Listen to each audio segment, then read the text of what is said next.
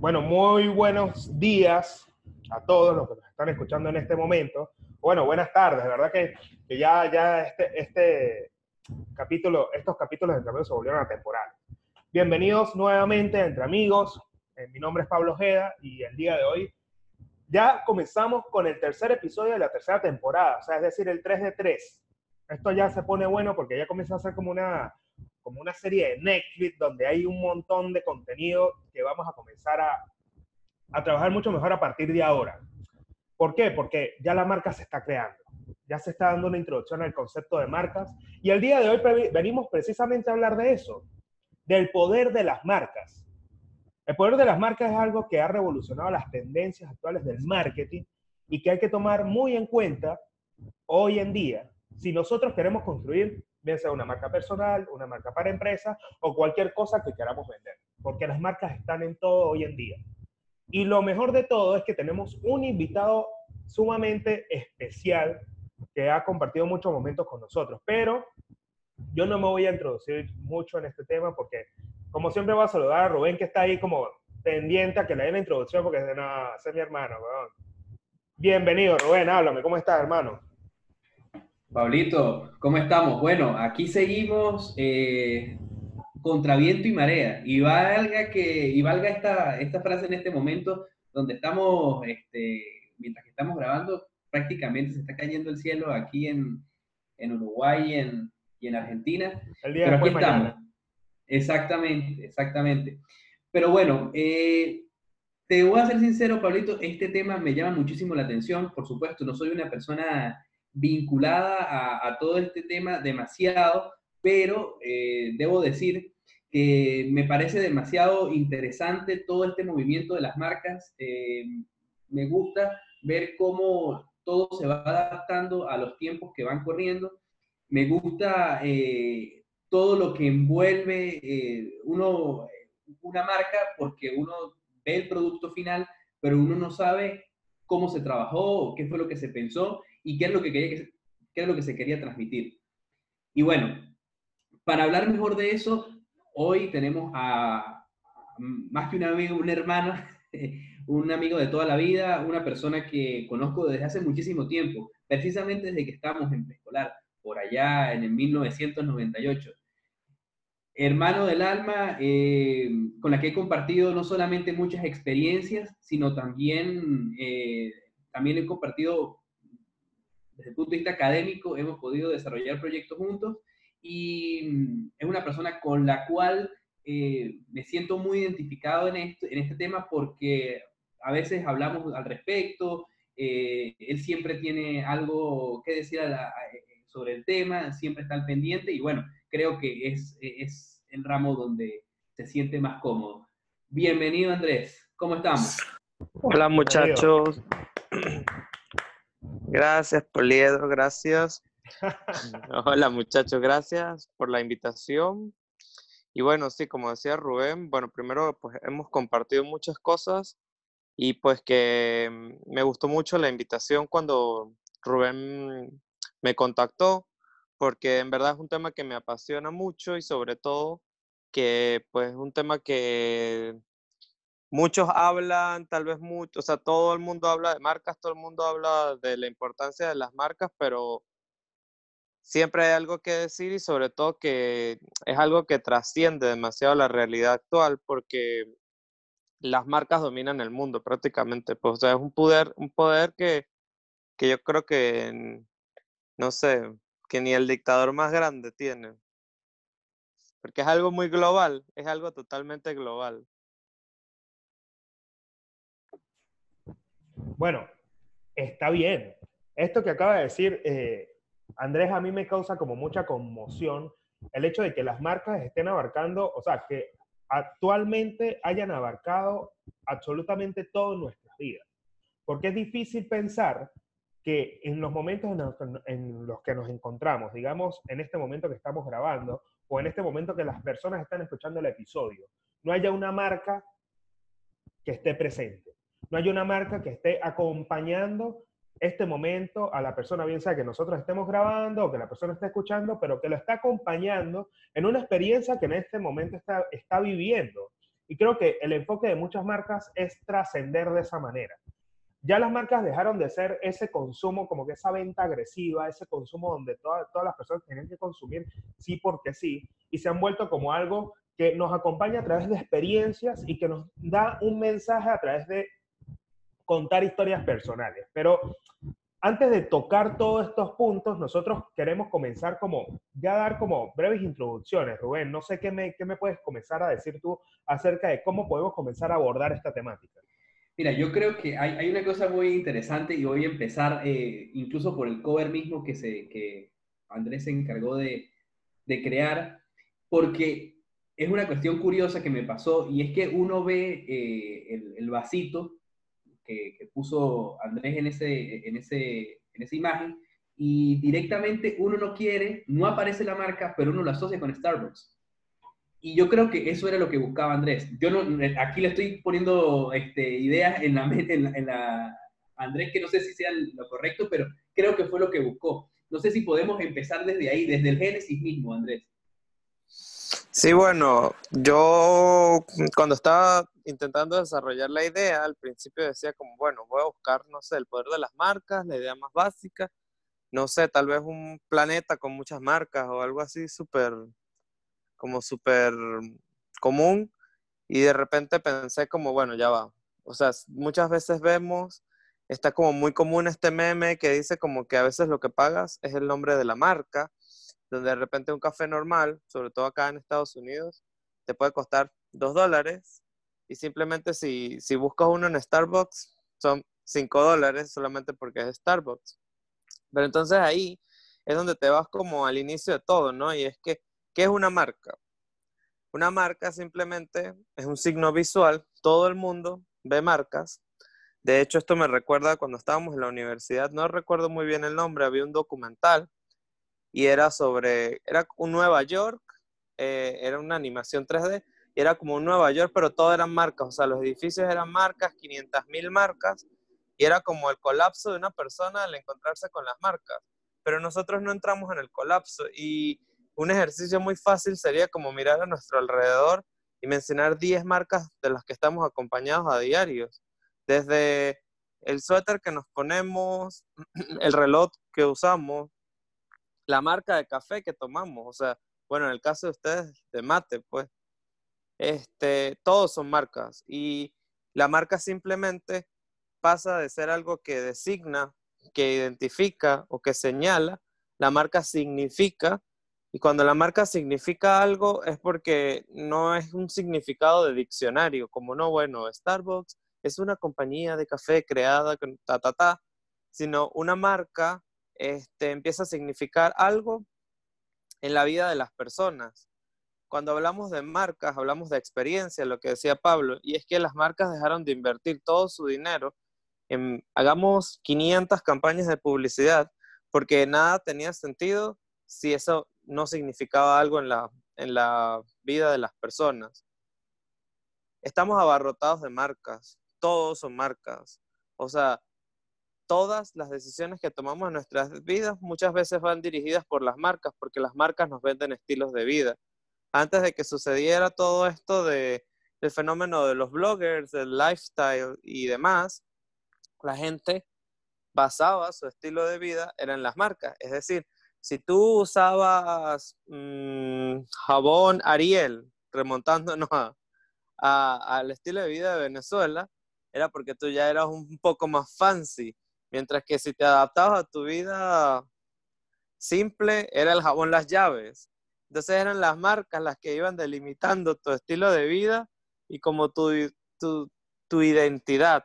Porque las marcas al final del día son un sistema de identidad pero ese sistema de identidad, mucho más allá de ser el resultado de un equipo de investigación, el resultado de, de, un diseñador, las marcas las, las construye la misma sociedad.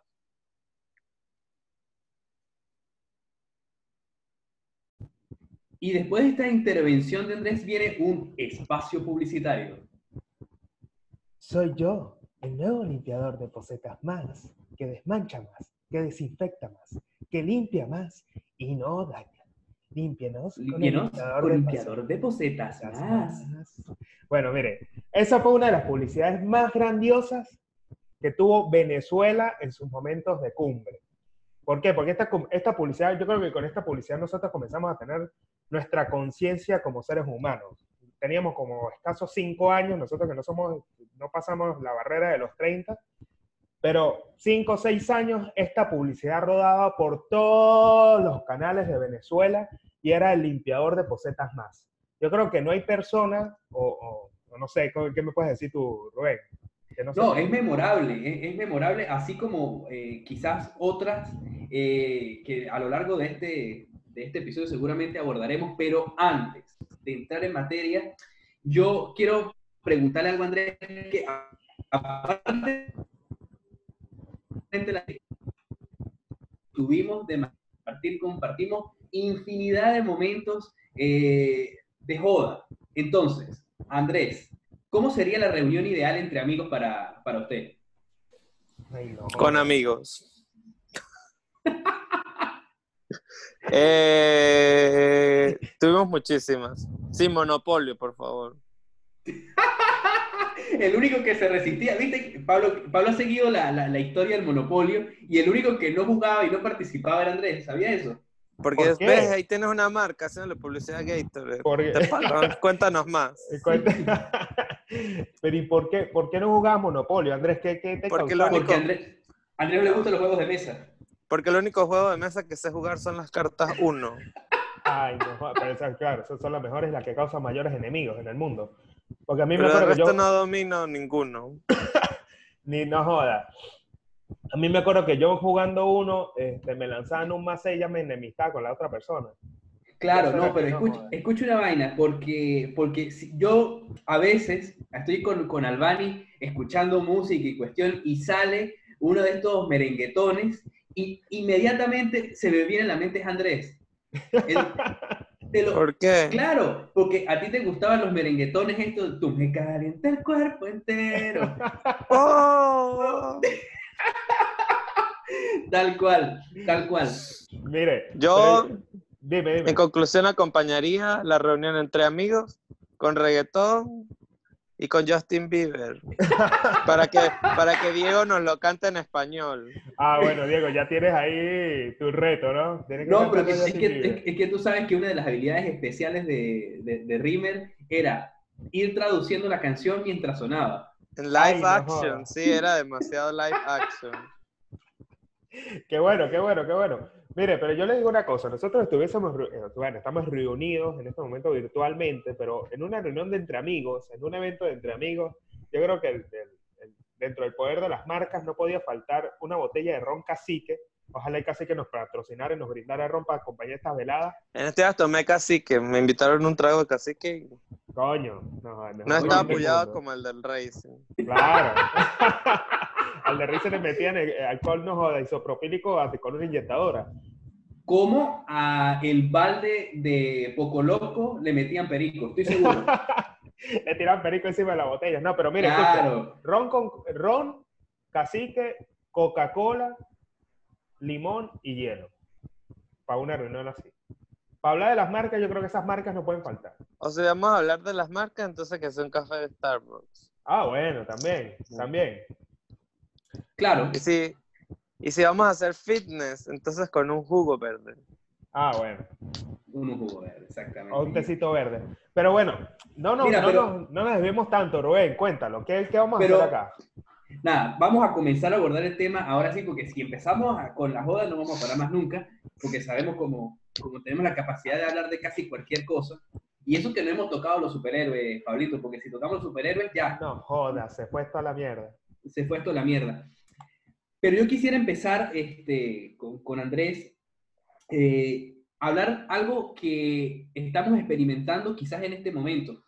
Eh, quizás en los 60, en los 70, eh, las marcas que hoy en día conocemos, o gran parte de las marcas que hoy en día conoci- conocemos, estaban iniciando su proceso de, de esto de abordaje de todo su público. Y se volvieron icónicas. Coca-Cola, Pepsi, eh, seguramente años más atrás, McDonald's, Burger King, en fin.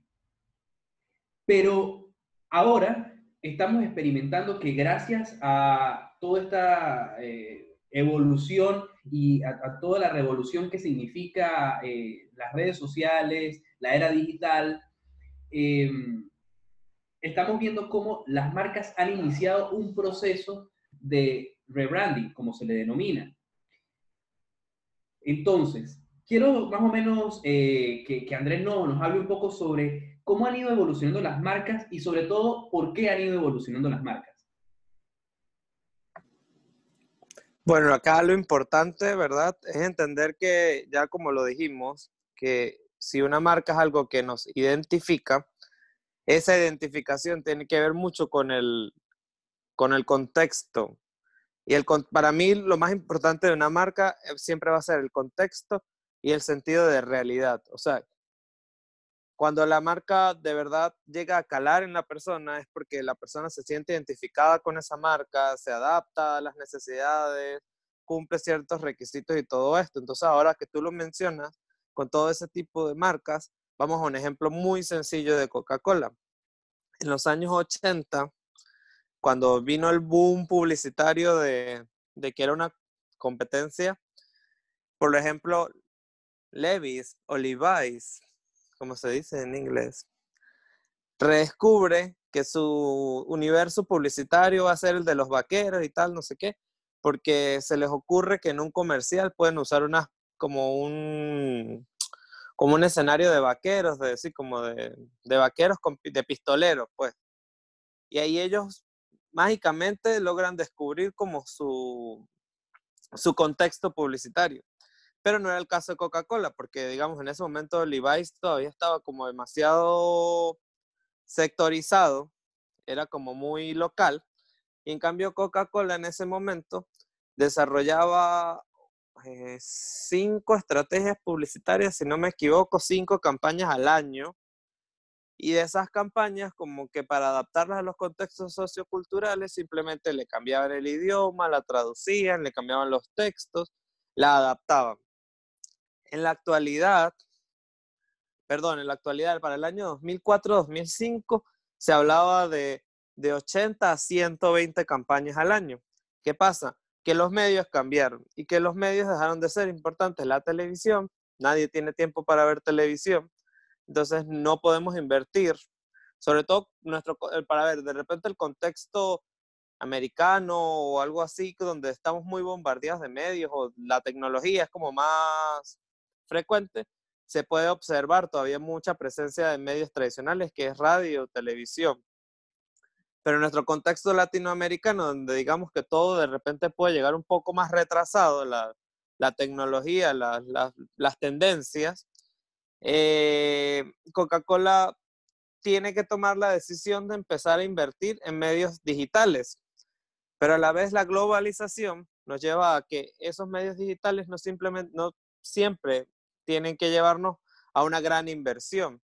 Bien conocido, por ejemplo, con Coca-Cola, es que Coca-Cola es Navidad, Coca-Cola es el símbolo de Santa, por ejemplo, y ellos cuando quieren hacer ese, ese rediseño del significado Coca-Cola para la Navidad, lanzaron este comercial, esa serie de comerciales muy famosos que era como una familia de, ositos polares osos no maltratados en cautiverio. Que, que de hecho este, hay, una cosa muy este, simbólica que me imagino que todo el mundo conoce y es que realmente eh, eh, la, dimensionar o utilizar el símbolo de Papá Noel fue una cuestión este, de Coca-Cola de ponerlo con su trajecito rojo.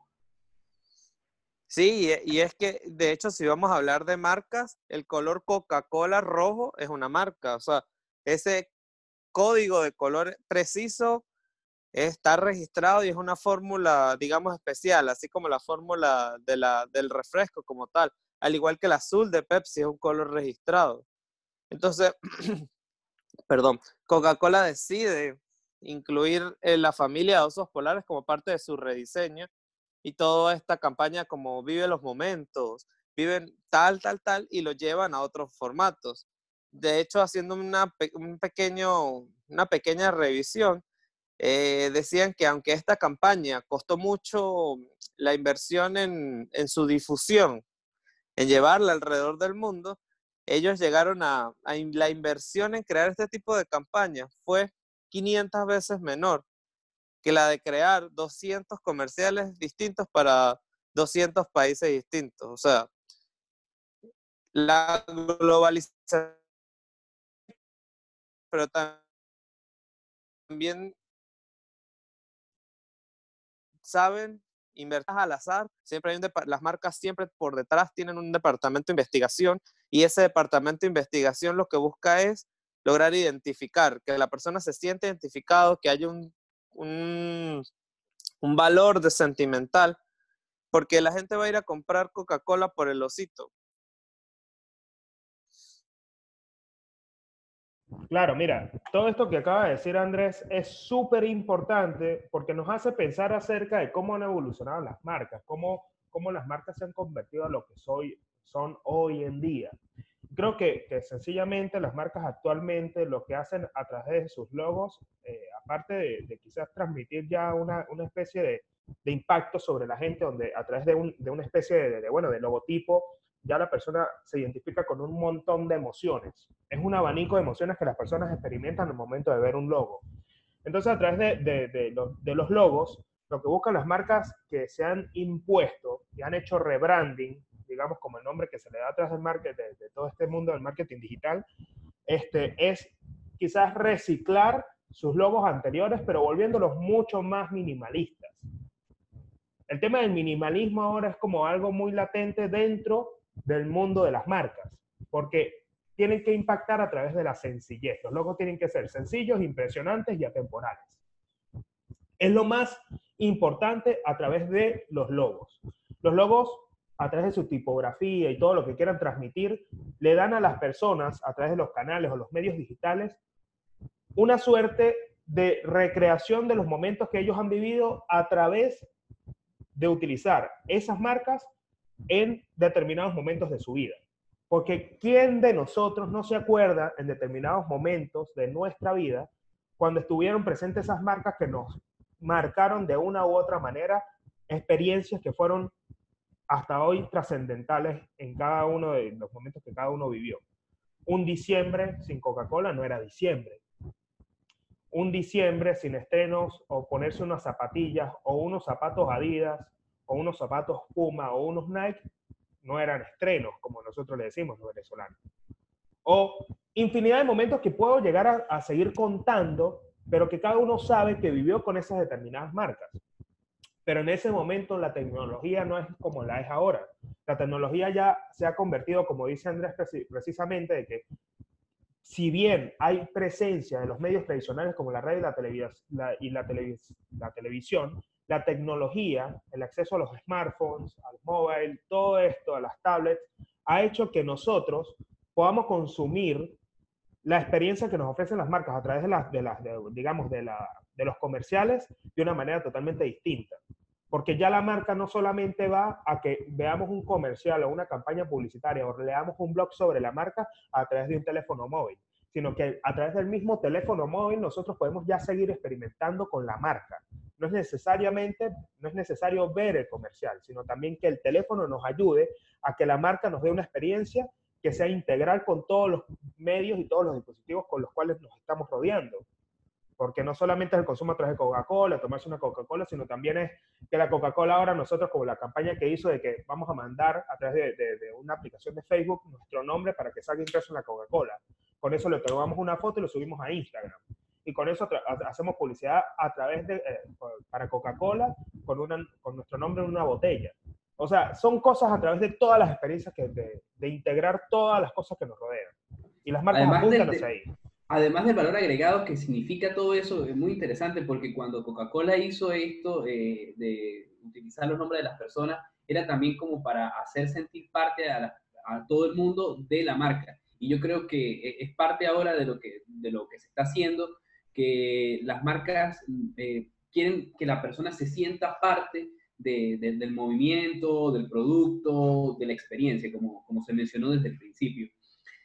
Eh, es que ahora, ahí, Sí, sí, por favor. Ahí, por ejemplo, lo que entra en contexto es un simplemente un sistema de comunicación.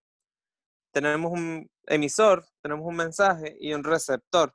Las marcas hoy en día, por esta globalización de los medios y todo esto, simplemente tenemos el mensaje y ya a veces ni siquiera sabemos quién es el emisor o quién es el receptor, porque como cada uno de los usuarios o nosotros mismos somos una marca, porque todos somos una marca, o sea, si a mí me preguntaran cuál es la marca Rubén, cuál es la marca Pablo, por ejemplo, podríamos desglosar cuáles son los valores de esa marca, cómo es esa marca, cómo se viste esa marca. Ahí es donde hablamos de que todos somos una marca, porque todos tenemos un valor, todos tenemos una identidad. En el caso de esas campañas publicitarias como la de Coca-Cola y todo esto, ya ni siquiera sabemos, sabemos el mensaje, la marca, a veces ni siquiera en los comerciales de Coca-Cola muestran la palabra Coca-Cola, sino hasta el final. Pero ya sabemos que cuando es una reunión, porque Coca-Cola es familia, Coca-Cola es diversión, Coca-Cola es pasarla bien, con el hecho de que estén juntos y tomando un refresco o compartiendo, ya sabemos que es Coca-Cola, porque son los valores de la marca. Y es que para mí, la marca perfecta es aquella que no solo se posiciona, sino que también tiene un valor incalculable. O sea, hay marcas de las que podríamos definirlas en más de 100 palabras, y es que aportan tanto a la vida de las personas que sus límites son intrascendibles. Por ejemplo, Apple. Todos los años nos preguntamos, ¿pero qué nuevo puede hacer Apple? Y así sea convirtiendo un teléfono que, que a la gente le dé tripofobia, ellos simplemente se superan. Porque sus códigos de comunicación siempre están muy claros. O sea, Apple. O sea, le puedes cerrar los ojos a la persona y le pones un teléfono Apple y un teléfono Samsung a la persona y con el tacto, los cinco sentidos en una marca son súper son importantes. El año que viene tal vez ya el iPhone bote olores, no sé, emita olores. o sea, porque tienen que, irse superando. Y que, fue algo muy importante en lo que de verdad invirtió tiempo Steve Jobs y por eso fue que la marca Apple fue este, eh, yendo hacia arriba por el tema, sobre todo del minimalismo, que fue algo que él quiso este, que, fuera, que estuviese más presente dentro de los productos que, que ofrecía, que ofrecía Apple. Eh, hemos recorrido toda una serie de, conceptos interesantísimos, eh, pero hay algo que, que, de todo esto me va, me va surgiendo una pregunta, pero antes me, gustaría este, que, nos, que nos concentráramos en esto, ¿no? Fíjense, yo, eh, eh, estamos hablando de que la entrada de la era digital hizo eh, cambiar las técnicas, los métodos, y ahora nos encontramos con, con, el fenómeno de los influencers, que de alguna manera los influencers, como ya lo hablamos en otro, en otro episodio, son este, marcas personales. Pero ¿Por qué se da el fenómeno, Andrés? No sé si lo podemos identificar. Eh, ¿Por qué se da el fenómeno de que si el influencer, por ejemplo, eh, ¿qué te digo yo? Pablo habla sobre que está probando una nueva marca de zapatos, marca Acme, ¿por qué la gente se ve impulsada a comprar marca Acme o quizás esto es una falacia de algunas personas, decir, bueno, vayan y arréglense los dientes en odonto, en odonto no sé qué vaina, que allá es mejor cuando en verdad lo que es es una simple campaña, una burda campaña publicitaria.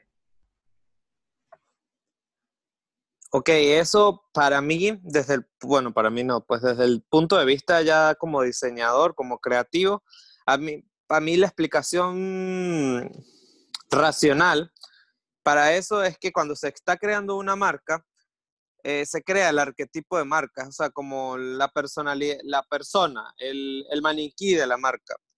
Y todo el tiempo era como muy literal, como imaginario. Imaginémonos cómo se vestirá la marca, por ejemplo, con las marcas que yo llegué a trabajar, que si marcas de zapatos y tal, ¿cómo es la persona que usaría esa marca de zapatos? El arquetipo. Bueno, esa persona va a ser una persona, se creaba de 25 a 30 años, que si una marca de zapatos de mujeres va a necesitar tacones para ir a trabajar, por ejemplo. ¿Qué pasa con los bloggers, con los influencers? Yo me considero adicto al fenómeno porque Yo sigo como 6.000 cuentas de Instagram y de las 6.000 cuentas de Instagram, 5.500 son bloggers. Conocemos el arquetipo, nos sentimos identificados con ellos, los vemos en directo y tenemos tanta conexión con ellos que creemos que son nuestros amigos. ¿Por qué? ¿Por qué creen que el iPhone nos muestra ahora cuánto tiempo invertimos en nuestros celulares o los demás celulares?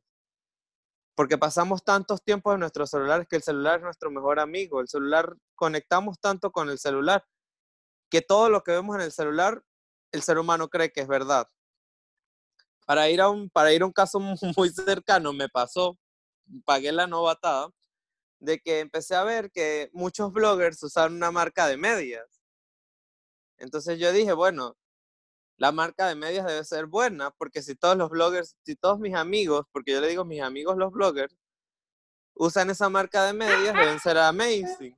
Entonces, la vendían en Target, yo vivo a tres cuadras de un Target, y yo literal salí al Target y compré las medias. Y resulta que las medias, o sea, como no son de 100% algodón, eran como una mezcla rara entre poliéster y licra y no sé qué.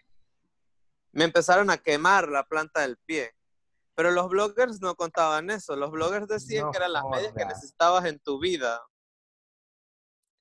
Entonces, vemos a las personas tan directamente allí que decimos como, bueno, todos sabemos que McDonald's es malo, pero si yo estoy en México y en estos días vi que Cheryl Rubio publicó una nueva campaña de que ya ahora imagen de McDonald's, o sea, ya McDonald's no necesita contratar a Bill Jones, sino contrata a la protagonista de Somos tú y yo para que sea su imagen, pero eso no lo hacen al azar, o sea, eso no es al azar. Ellos saben que hay una designada población en México que sabe quién es ese ser humano y necesitan conectar. Las marcas siempre van a necesitar conectar.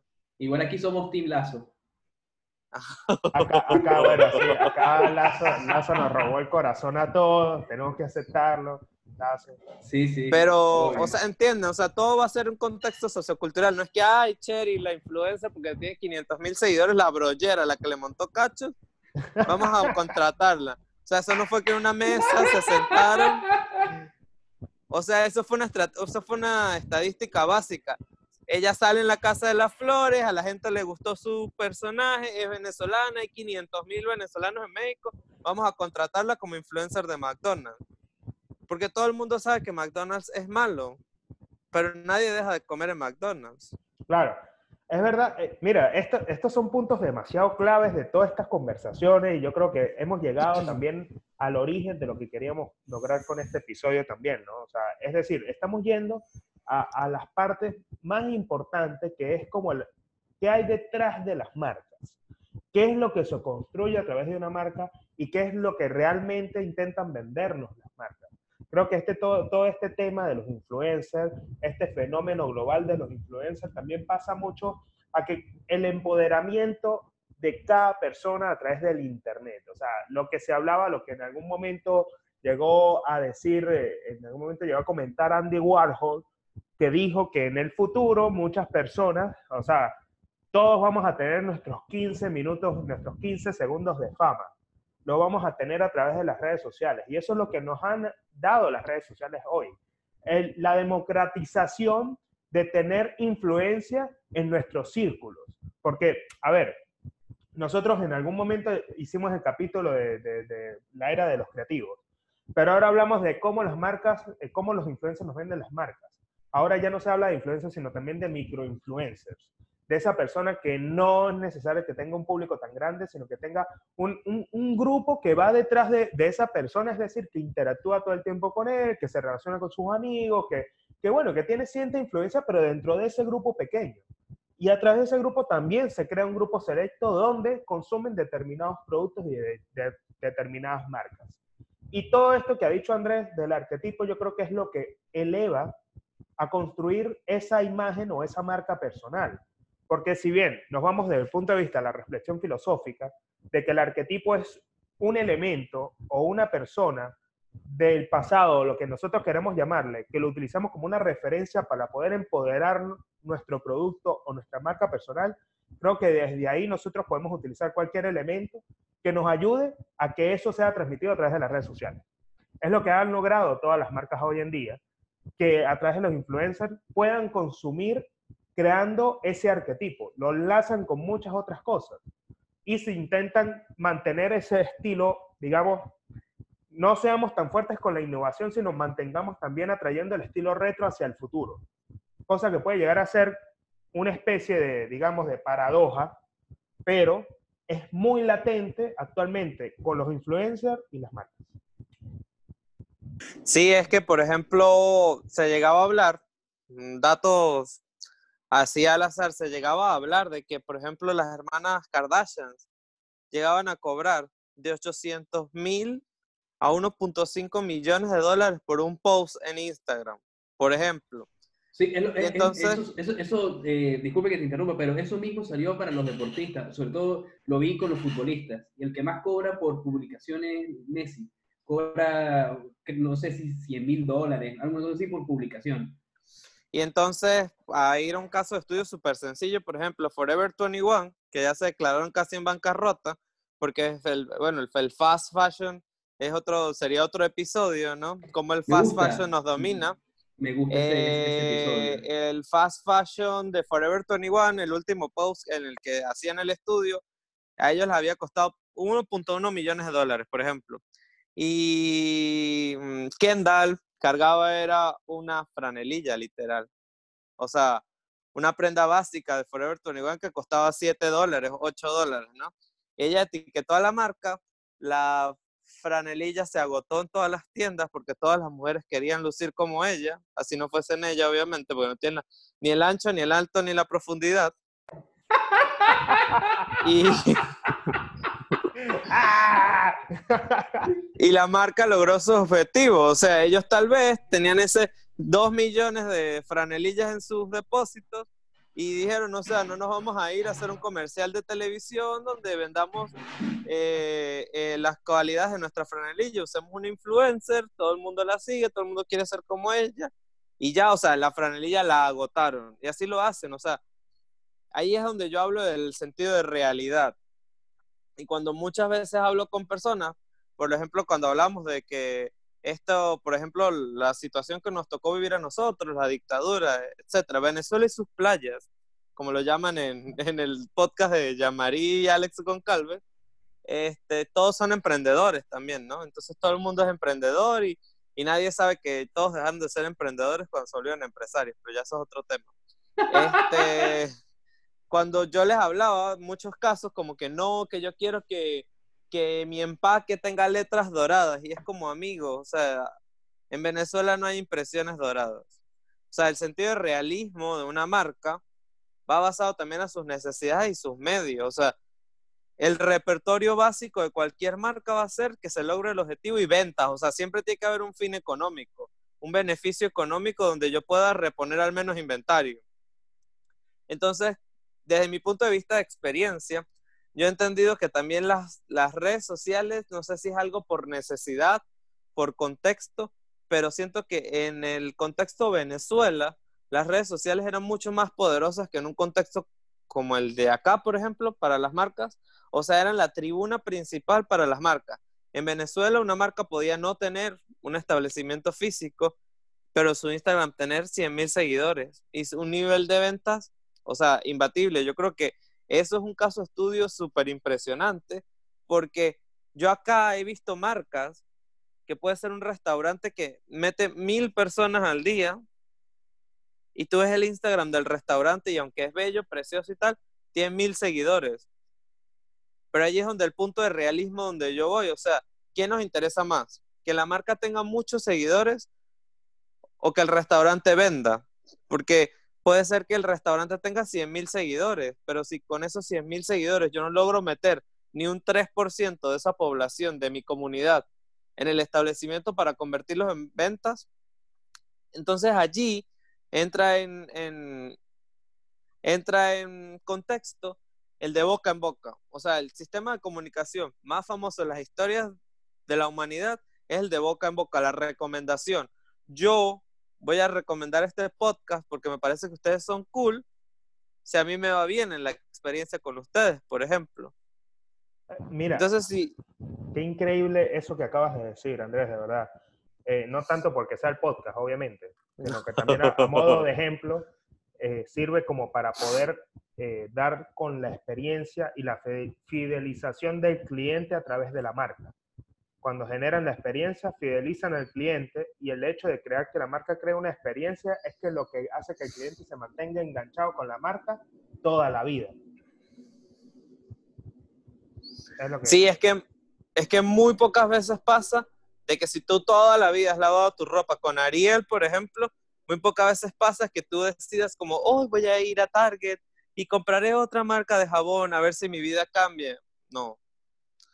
Porque ya sabes que Ariel te gusta la fragancia, por ejemplo, o ya sabes que si a ti te gusta, o por ejemplo, yéndonos más allá del cuidado personal, no sé si a ti te quedan bien esta marca de pantalones, va a pasar, va, va a depender muy poco que tú vayas a una tienda y decidas cambiarte de marca, porque la marca eres tú, o sea, tú haces la marca tuya, tú te apropias de la marca y te llega a pasar como, ah, claro, cuando vemos a Pablo ya sabemos que Pablo siempre usa amarillo, o por ejemplo, por ejemplo, cuando, cuando hablan de mí, por ejemplo, la gente sabe que yo amo el azul, pero es que yo publico que yo amo el color azul, por ejemplo. Entonces, y la figura geométrica y la figura geométrica. Entonces, ves, esos son valores de mi marca. Entonces, si hablamos de Coca-Cola, ya sabemos que Coca-Cola es felicidad, Coca-Cola es familia.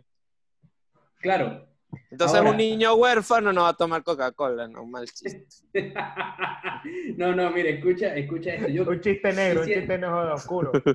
Quiero hacer una, una precisión de, de, dos situaciones que, que, que han ido surgiendo con todo lo que estamos conversando eh, lo primero eh, es como también toda esta era del, digital ha hecho que muchas marcas que se creían establecidas y que de alguna manera creían que ya tenían un público que podían eh, ir moldeando y llevándolo de un lado a otro y que siempre iban a estar, por lo que habló Pablo de, la fidelidad del, usuario a, la marca.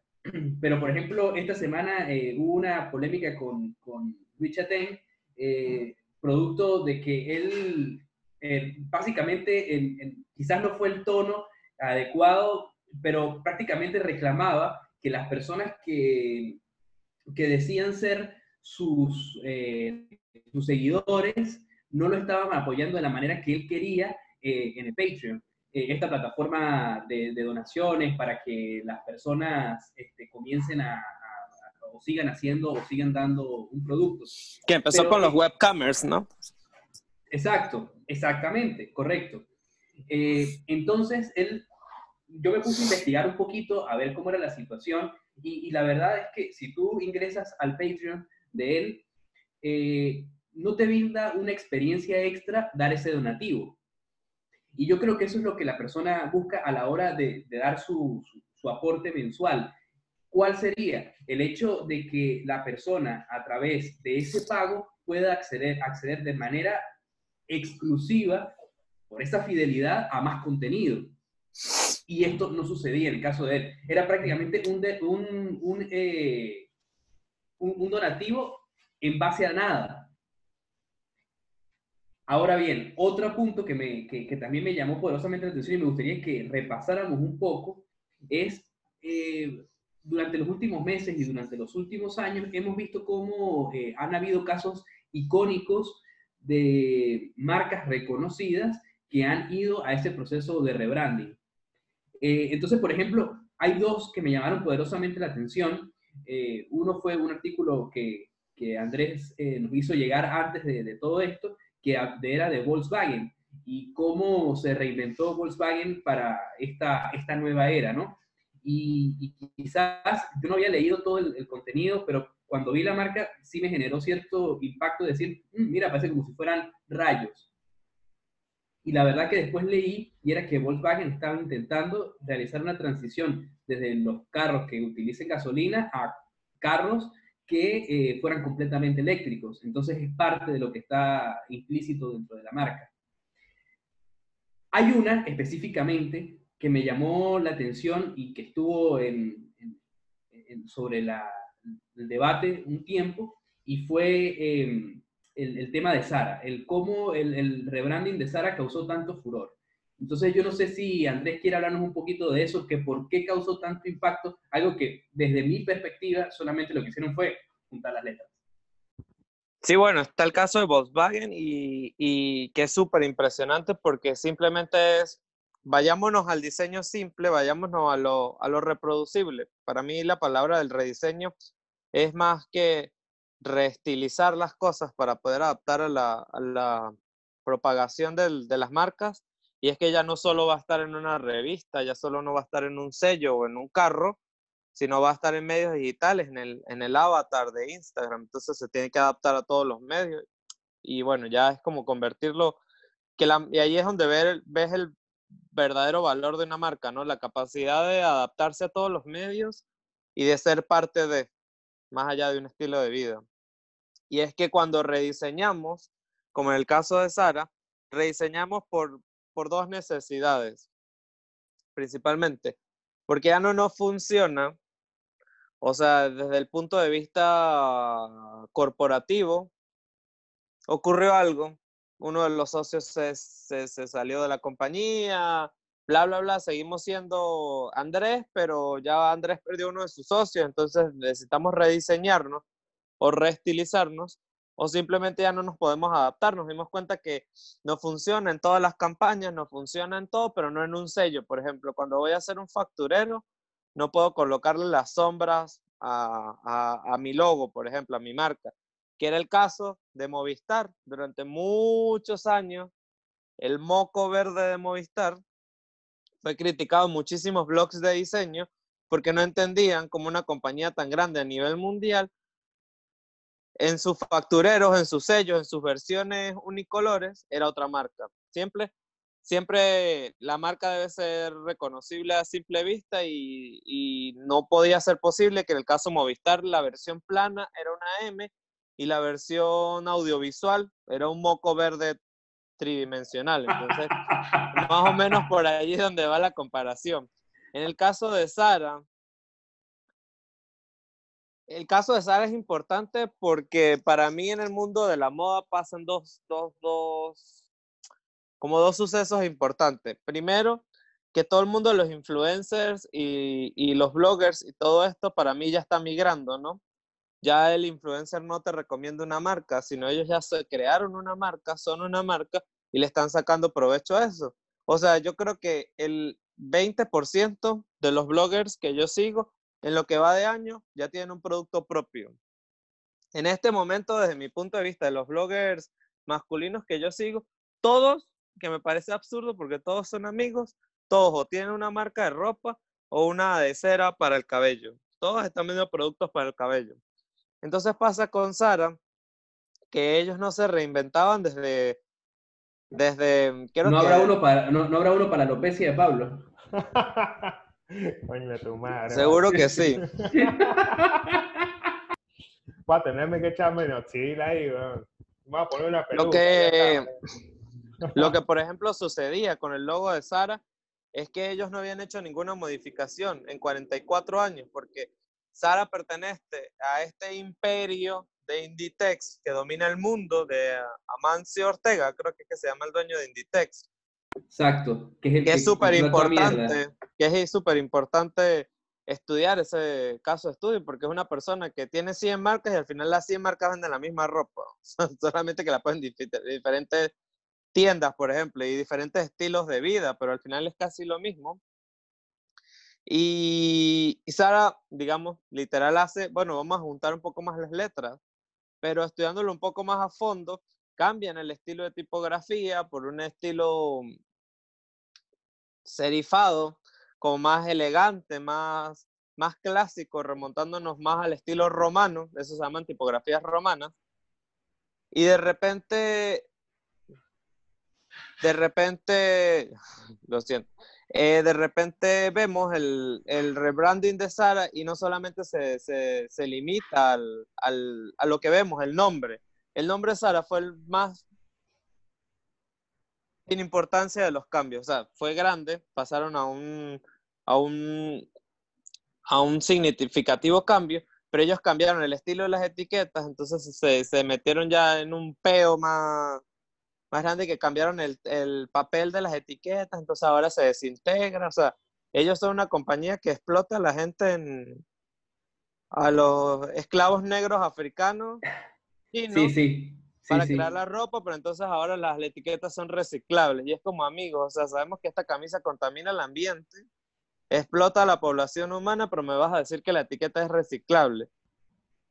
Entonces es como cuando los valores no van con, con, la, con, la, con las cualidades de la marca. Y desde mi punto de vista, las marcas tienen que, ese tipo de marcas tienen que llamar la atención de alguna manera para poder seguir a flote. ¿Por qué? Porque en este mundo de la globalización, de los influencers y todo eso, me pasa, o sea, he estado como muy metido en esa onda últimamente, escuchando muchos podcasts y conociendo al respecto del, del estilo de vida minimalista y todo esto, ya muchos promueven que en vez de salir y comprarte 100 franelas, que no compres Zara, que no compres Old Navy, que no compres cualquier marca, que en vez de comprarte algo que te va a durar tres meses, inviertas en una sola franela que te va a costar cinco veces más, pero que esa franela tiene garantía por vida, por ejemplo. Y que la calidad de su algodón es eco-friendly, no hubo, no hubo sacrificios humanos haciendo la franela, no mataron a ningún niño virgen haciendo la franela ni nada. y, con, la fuerza que está viniendo toda esta moda de retomar eh, productos que fueron famosos en tiempos pasados y que ahora los están saliendo con toda fuerza. Por, por ejemplo, estamos viendo eh, fila con estos ugly shoes. Claro, claro. Que ahora pronto regresarán los, pronto regresarán los zapatos bunker, que eran los de los, los, jump, en Venezuela. Los jump, los que promocionaba el de la el que cantaba bomba, ¿se acuerdan? Bomba sensual. ¿Cómo es? No, marico, ese no. ah, no, sí, es ese. Claro. Es ese, es ese. Entonces, para cerrar, para cerrar la idea de Sara, ellos simplemente se enfrentan a que la mayoría de marcas poderosas de ellos intentaron igualarse a las grandes marcas como Burberry, por ejemplo, Valenciaga, estas marcas eh, fabulosas, que un par de zapatos que ellos imitan, o sea, Sara imita sus pares de zapatos, entonces un zapato Valenciaga que cuesta dos mil dólares, Sara lo saca en su versión económica de 60 dólares, y cuando, mientras ellos se simplificaban, las marcas de lujo se simplificaban en tipografía, quitaban todos sus elementos eh, iconográficos de sus logos y de sus marcas y tal, para una tipografía sencilla que puede pasar hecha con letra Arial, jamás Comic Sans. Este, Sara dice, bueno, nosotros vamos a ser más arriesgados, vamos a volver a la... design is my patient. Sara dice, nosotros vamos a intentar ser más icónicos, vamos a juntar las letras y vamos a hacer, usar una tipografía serifada que nos remonta a lo romano, al Times New Roman y tal. Entonces ellos simplemente para mí fue algo más estratégico que, que con sentido, con no, si necesitamos. Sara hubiese seguido siendo Sara sin ese rediseño, no era algo que se necesitaba. ¿Qué pasa? Todo este fenómeno, por lo menos acá yo, yo lo he visto, ¿no? O sea, sobre todo en esta ciudad, te empiezas a dar cuenta que esas marcas necesitan hacer estrategias para recordarle a la gente que siguen existiendo. Desde que llegué acá a Chicago hace un año, cuando han cerrado tres Saras, tres tiendas Sara o dos. Cerraron un HM porque todas estas marcas llegaron a tener su boom en algún momento. El consumo masivo, el fast fashion dominaba el mundo y de repente ahora las personas no tienen tiempo para ir a la tienda. Tú no tienes tiempo suficiente para poder mantener esos hábitos de consumo altos, tú tienes que producir más. Y para yo, yo no tengo tres horas para ir a una tienda, caminar tres horas a una tienda. Entonces ahora simplemente te metes en la página web, compras por la página web, eh, si no te quedó la ropa porque no era tu alto, ancho y profundidad, la devuelves y no te cobraron de más. O le compras a los chinos. O le compras a los chinos que tardan tres meses en llegar las cosas. Pero este, te venden casi 10 piezas por medio dólar, una vaina así. Es muy barato, yo todavía no lo he hecho, debería ser. Pero es que yo creo que ellos no tienen tallas para mí porque, bueno, yo soy gordo. Pues. Mire, eh, yo, le quería comentar, yo le quería comentar una cosa Y es el tema de que, bueno, sí, hemos venido tocando todo este tema de las marcas y el, el, digamos, la decadencia de unas marcas y el auge de otras y todo esto. Pero sencillamente nosotros tenemos que, bueno, ya queremos pasar como a un segundo punto, que es el tema de hacia dónde están yendo las marcas, qué están buscando las marcas en la actualidad.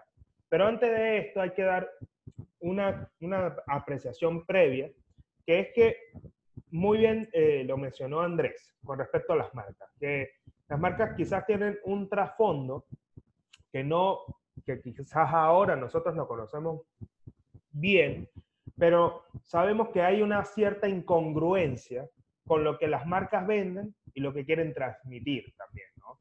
Porque quizás la marca nos venda eh, eh, remeras con una, con una etiqueta que se desintegra, pero tiene eh, flotando a trabajadores en la China con un pago de menos de dos dólares al día, una cosa así loca, ¿no? Mira, recordar muy, es muy importante que no le pase como un amigo que llegó a Argentina y dijo, no, por favor, yo quiero una, una ramera. No, no, no. no, no, casi ya, ya uno dice, déme una ramera, entonces le sale, bueno, lo mete para el cuarto de atrás. No, pero entonces resulta que eso es lo que está buscando. Nosotros tenemos que siempre indagar un poco con respecto a dos puntos importantes que hemos hablado a lo largo de esta conversación. El minimalismo, ¿sí? Que evita que nosotros compremos excesivamente una marca que no nos transmite un valor, valores congruentes a través de, bueno, todas sus publicidades y la calidad del producto que estamos comprando. Son dos cosas que las marcas ofrecen hoy en día, porque el minimalismo se basa en que la calidad aumente y, si, y se disminuye la cantidad. Y eso es algo muy importante. Ahora, nosotros, o, Andrés, ¿qué nos puedes decir tú con respecto a qué están buscando las marcas en la actualidad? O sea, ¿hacia dónde quieren llegar? ¿Hay congruencia? ¿No hay congruencia con lo que quieren transmitir? ¿Qué buscan estas marcas que nosotros hagamos?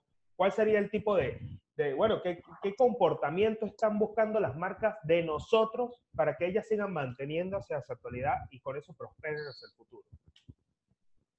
Bueno, en el caso de, de Sara, yo creo que ellos quieren seguir ganándole las demandas en tribunales a las marcas. Y para poder ganar esas, esas demandas, ellos necesitan dinero. Y, o sea, es súper loco, ¿no? Pensar cuando, por ejemplo, así sea que ellos estén copiando una marca, sigamos dentro del contexto Sara, así sea que ellos estén copiando a Chanel y a Valenciaga, es súper loco no solamente pensar cómo todo puede ir al fracaso, en cuestión de días. Una colección de ropa puede tardar meses en producirse, puede tardar meses en llegar a la tienda, ¿no? Pensar que viene un empaque, un depósito y demás, y simplemente, por ejemplo, ha pasado que la recepción no era como se esperaba, la colección termina siendo un fracaso, o puede salir una blogger y un blogger decir así como, no me gustó, y ese simplemente no me gustó puede causar que nadie lo compre.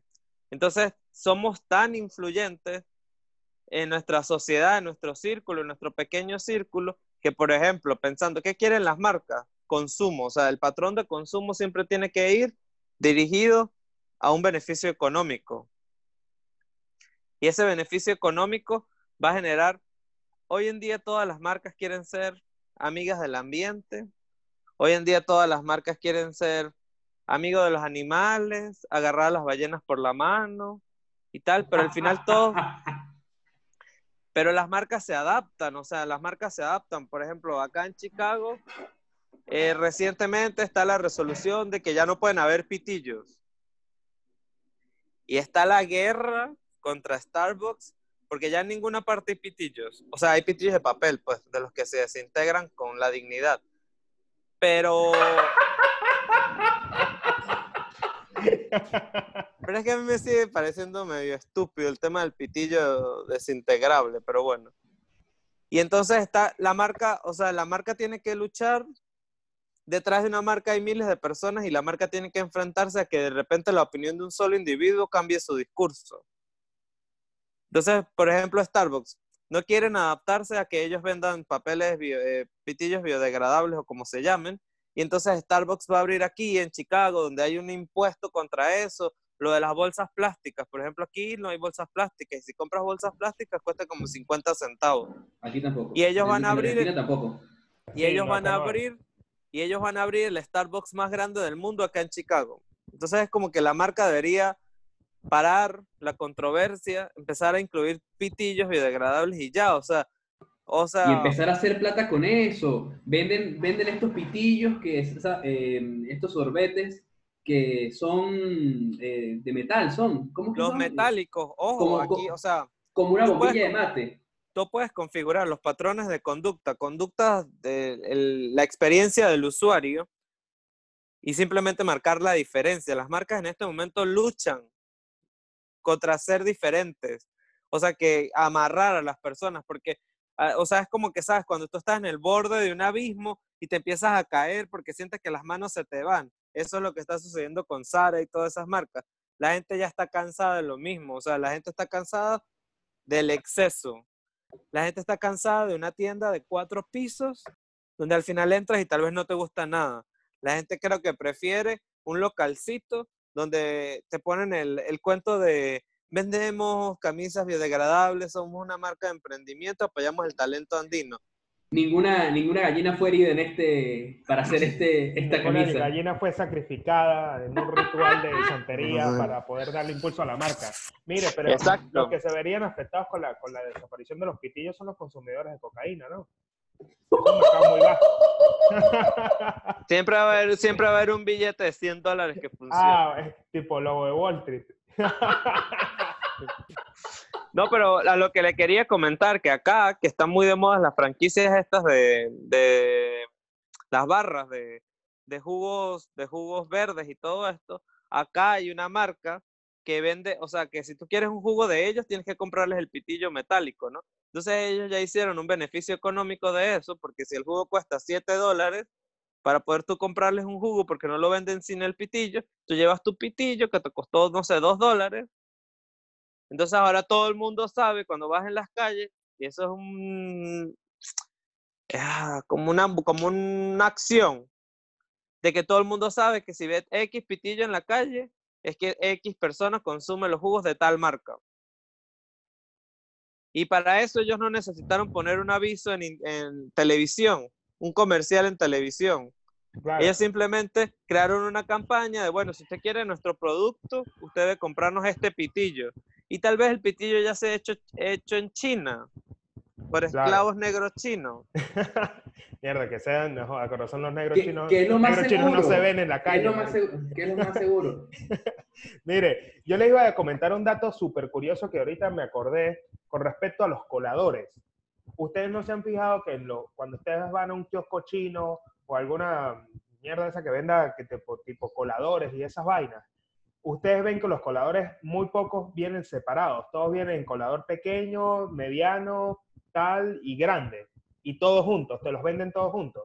Y tú sabes que esa forma de vender en los coladores fue por el, por por el auge de la distribución de cocaína en 1980 cuando comenzó a exportarse para los Estados Unidos los fabricantes de coladores se dieron cuenta que los coladores eran utilizados altamente por traficantes de droga para poder disolver la cocaína y bueno, ya después pasarla a la calle.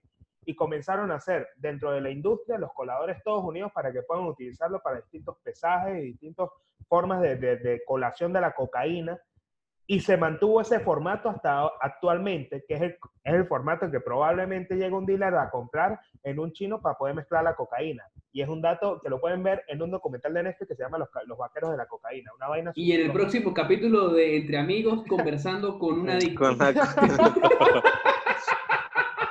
Yo soy un adicto a la vida y a la felicidad. Es así, es así.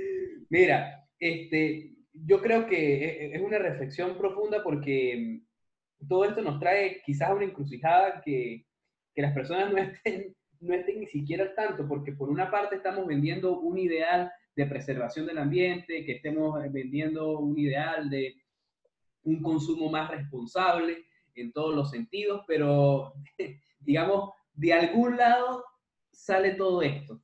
Y con toda certeza que si las marcas, que si las empresas necesitan seguir facturando, van a valerse de cualquier, de cualquier medio, de los que se han valido hasta ahora y de los que puedan valerse dentro del marco de las posibilidades, para seguir haciendo.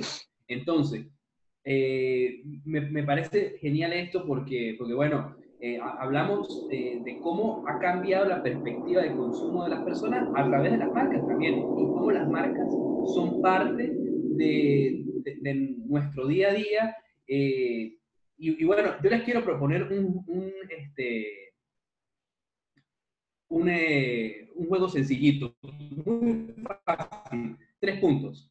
¿Qué prefieren ustedes, McDonald's o Burger King? Yo prefiero, yo prefiero, yo prefiero Burger King. Yo prefiero McDonald's. Ok. ¿Algún, ¿Algo especial? No. No, eh, aquí hay una que se llama ATR, guacho, que tiene todo, todo, todo, todo lo tiene. Y se llama, es muy como, bueno, ese tipo de marcas, lo que es McDonald's, Burger, todo, se intenta adaptar siempre a la localidad donde, donde se desarrolla. O sea, ponen, ponen, digamos, el producto con nombres, digamos, que, utilice, bueno, no sé, la, jerga, el tema de la localidad donde se encuentre, siempre lo adaptan. Porque por lo menos allá en Mérida vendían que si arepas con queso rallado en la mañana un día en los matones que quedan al frente de la Plaza, de la plaza Bolívar. ¿Me entiendes? Y que, y que McDonald's vendiendo arepas. Bueno, en, en la cosa esa, bueno, se adapta. Aquí hay uno internacional, yo no he ido. ¿Así? ¿Ah, o sea, que tienen como muestras de las comidas y las cambian todos los meses. Que si esta, esta creo que son 10 países los que, los que tienen mensualmente. Ah, Entonces tienen que si la hamburguesa negra de, Corea del Norte y cosas así. Qué loco. Eh, ¿Pizza Hut o Domino's Pizza? Domino's. Pizza Hut. ¿Por, qué? A mí me, convenció más la marca, eh, no sé, la marca me llama más de, de Pizza Hut. O sea, desde que fui, me quedé con esa. Domino's la comí una sola vez y no me pareció tan distinta. Ah, bueno, el logo de Domino's tiene azul y... ah, voy por ahí. Y la, pizza de y la pizza de pepperoni de Domino's es más cool. Creo que me gusta más Domino's también. Eh, última, ¿Sara o H&M? H&M. Sara es para anoréxico. No, no, yo, yo puedo considerar que con respecto a lo que son los zapatos, que si zapatos, zapatos así, zapatos, correa, billetera, eh, sacos y, y, qué otra cosa. Y ahora venden que está muy de moda, muy de moda los koalas. Los koalas. Los koalas, los de Sara son brutales, brutales. Marico, ¿quién, ¿quién iba a decir que los mototaxistas de Mérida estaban tan adelantados al futuro? y mira hasta dónde llegaron. Pero es que ya va, ojo, o sea, todas eso son tendencias. Sabían que las tendencias más importantes del mundo de la moda son sacadas de los, de los sectores más pobres del mundo. La mayoría, o sea, los diseñadores se van, no sé, a las favelas de Brasil. O sea, ¿quién quita? Y Donatella Versace estuvo metida allá en Petare para sacar la inspiración de nada. Estaba Porque siempre con el Michael ahí midiéndole la hoja, midiéndole la de los pantalones a ver cómo le quedaba. A you can see. A, la Lady, mire, ven acá. Pero eso es... Saludos, que nos está escuchando ahí, que nos pague, bueno, bueno, la promoción, bueno, la vaina. Mira, este, excelente este, este episodio. Queda demasiado eh, por, por conversar, pero vamos cortando esto. Andrés, palabras finales, un mensajito final, motiva a la gente. Eh, yo, sé que, en, tu, en tu futuro stand-up vas a tener esa parte de motivación a la gente. Estoy trabajando en mi nuevo contenido.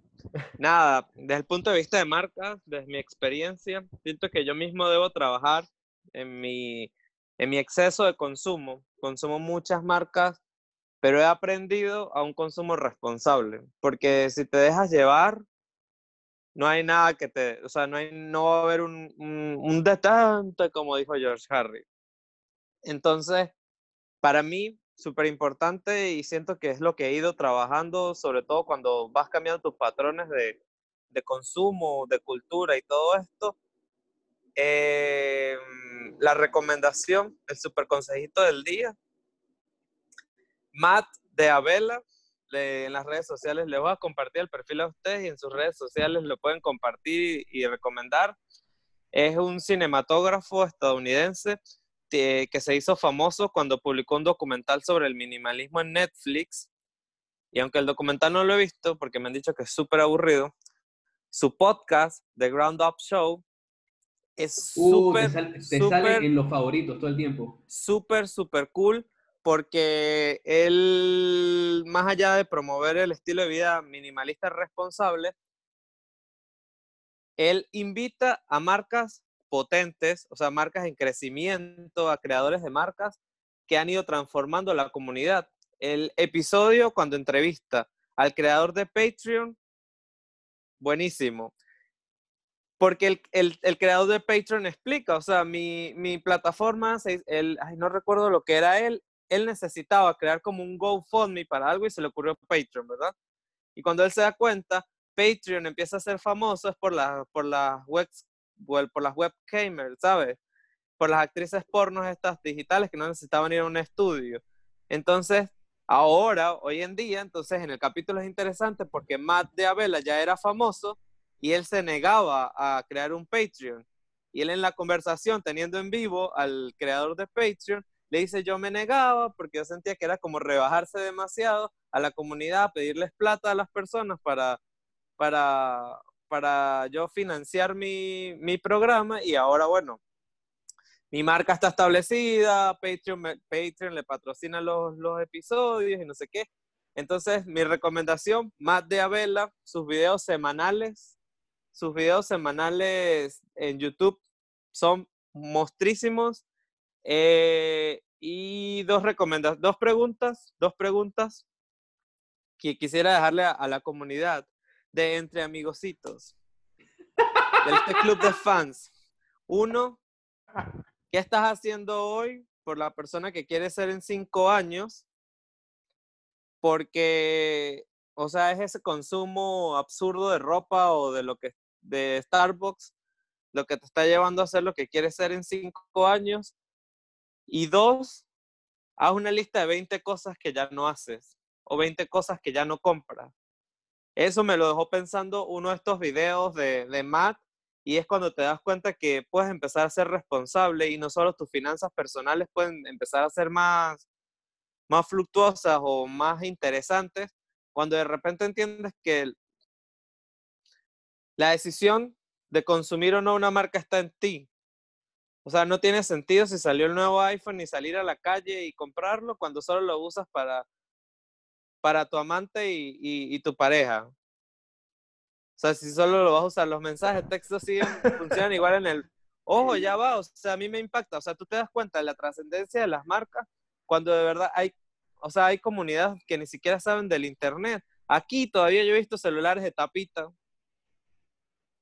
Y yo siento que en algún momento van a volver. O sea, Van a volver. en el tren, en el tren puedes ver a personas con celulares de tapita todavía y polifónicos para escuchar la camisa negra en tono polifónico. Va- van a volver, y más ahora que vamos con el auge de los 90. Estamos cerrando ahorita el auge de los 80, vamos ahora con el auge de los 90. Va, va con fuerza eso, así que ahora con los Backstreet Boys, eh, De vuelta. Backstreet Boys again. Bueno, Entonces, para mí, para mí las marcas, las marcas están, pero siempre es, es como, como rico probar algo nuevo, ¿no? Y saber que, como conchale, los sigo en esta, pero a mí me ha pasado acá, pues, sigo esta marca en Instagram, la descubro, vamos a la tienda, descubramos, descubramos, descubramos qué tienen para ofrecerme, más allá de las grandes marcas como Nike, de las grandes marcas como como Adidas que nos dominan, porque creo que también nosotros venimos de una, de una cultura donde nos enseñaban como, ay, sí, si usas, si usas Nike, eres cool. Ay, no, si usas fila, eres pelabola. Y resulta que ahora todos los, los, los, los zapatos, los pisamojones, esos fila cuestan 180 dólares. carísimos. Carísimo. Una Horrible. barbaridad. Horrible y, feos. niche. Y Porque son aparte feos. son una, los usan unas mujeres que calzan talla 35. O sea, Exactamente. Y se ponen pantalones de cuero. No.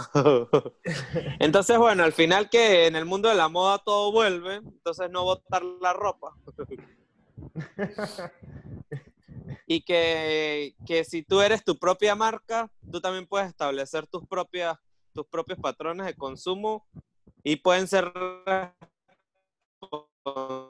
responsables. Mira, que si, tomando en cuenta lo que dice Andrés, si, si, si seguimos así, el año que viene en el matrimonio utilizo. Ojo. Bueno, Ya lo Y ya pantalones lo campana. Y pantalones campana. No, joder, se prendió. Bueno, mira, Andrés, muchísimas gracias, eh, hermano, por, por este, eh, este episodio que ve excelente. No tenía la menor duda de que íbamos a conectar de esa manera, de que íbamos a tener todo este material que tenemos ahora. Eh, de verdad, eh, aprecio mucho tu tiempo, eh, como siempre, el aprecio y el cariño de toda la vida. Eh, espero que las cosas sigan yendo bien. Y, y bueno, Pablito, este episodio me encantó. Este episodio de verdad me gustó muchísimo. Desde ahorita lo digo. Eh, nos estamos yendo. Nos vemos la semana que viene si no se cae el mundo, porque seguimos con esta tempestad impresionante. El día Besitos mañana. around the world, como dice nuestro, nuestro influencer Andrés. Nos vamos. Bueno, genial, genial. Este episodio ya ha quedado, ya ha quedado registrado en los momentos épicos de Entre Amigos.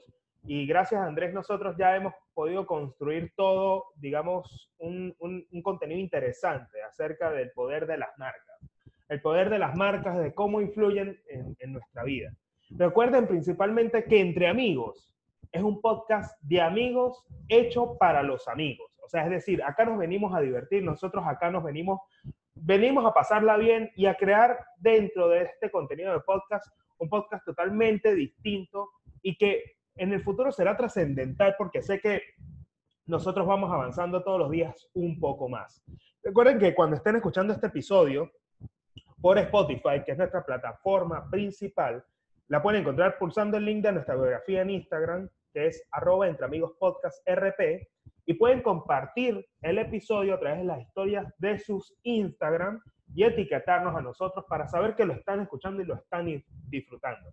Tomen en cuenta todo esto que dijo Andrés, porque parte de, de- de entender cómo funcionan las marcas nos permite a nosotros evolucionar en la construcción, bien sea de nuestra marca personal o de la creación de una marca que en sí nosotros queramos llevar para poder generar más ventas o poder construir también nosotros la marca que nosotros queramos construir.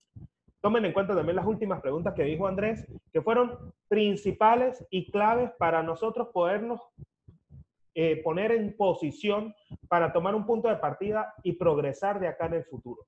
Recuerden que entre amigos eh, los estará acompañando en todo momento, bien sea que se encuentren en el tren, bien sea que se encuentren viajando en el colectivo o que sencillamente ya vayan llegando a cualquier lugar escuchando este episodio y todos los episodios anteriores. Como siempre, mi nombre es Pablo Ojeda y esto fue Entre Amigos.